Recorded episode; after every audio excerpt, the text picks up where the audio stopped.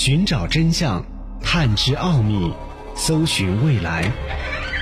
神秘、灵异、未知、宇宙，尽在未解之谜。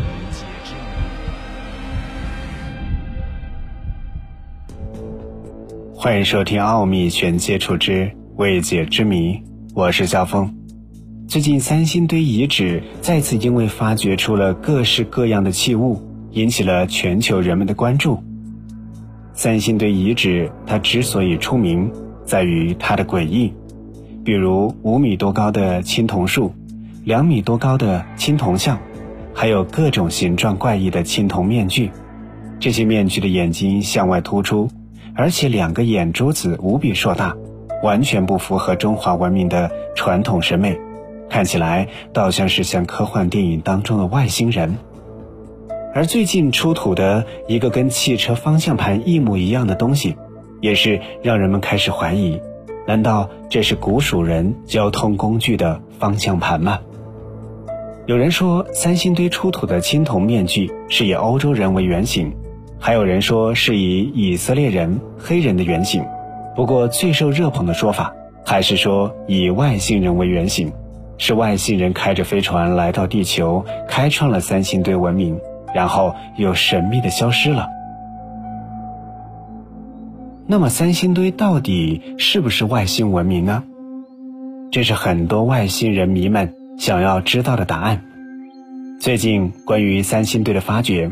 也初步判定了很多让人不知道的一些事实，比如三星堆四号坑年代最有可能是在公元前一一九九年到公元前一零一七年，也就是距今大约三千二百年到三千年，年代区间属于商代晚期。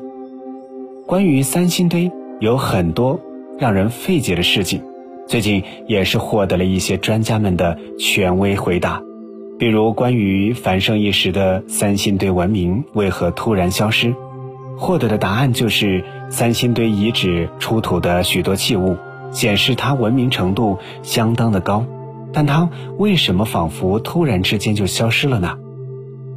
中国考古学会理事长、中国社会科学院学部委员王威解释道：“未在遗址发现大规模洪水痕迹，推测不是由洪水导致，这是最大的谜。”他个人认为，三星堆繁盛一个时期之后，政治中心转移到了成都的金沙。最新考古测年发现，两者之间年代是紧密衔接的。那么，关于三星堆到底是不是外星文明，王维也表示没有这种可能。他说，青铜纵目面具的纵目特别夸张，只是因为古人把它当做一个神。并不能够当成古人真实的长相。那么，既然三星堆跟外星人不沾边儿，三星堆和其他文明是否有相连呢？比如，三星堆是否来自两河流域的苏美尔文明呢？王维表示没有这种可能。他说，小人像基本上是小方脸，是比较典型的四川人长相。他的鼻子、眼睛是夸张了，不能够当做当事人的真实面目。同时，王威还解答了很多的问题，比如关于为何三星堆两次发掘间隔长达三十四年。王威表示，因为一号坑、二号坑发现之后，马上就建了一个展示和保护的平台，把另外几个坑压在了下面。二零一九年，四川又全面对这个区域进行了钻探，才发现三到六号坑。这三十四年并不是没有工作。尤其是在进入新世纪以来，四川省考古院一直对三星堆遗址展开工作，比如发现大型城址、高等级建筑等等。在这一次的发掘当中，很多的网友也发现了，在这一次的挖掘当中出土了很多的象牙。那么，三星堆为什么会出土那么多的象牙呢？王伟表示，这表明象牙对于三星堆古蜀文明有特别的意义。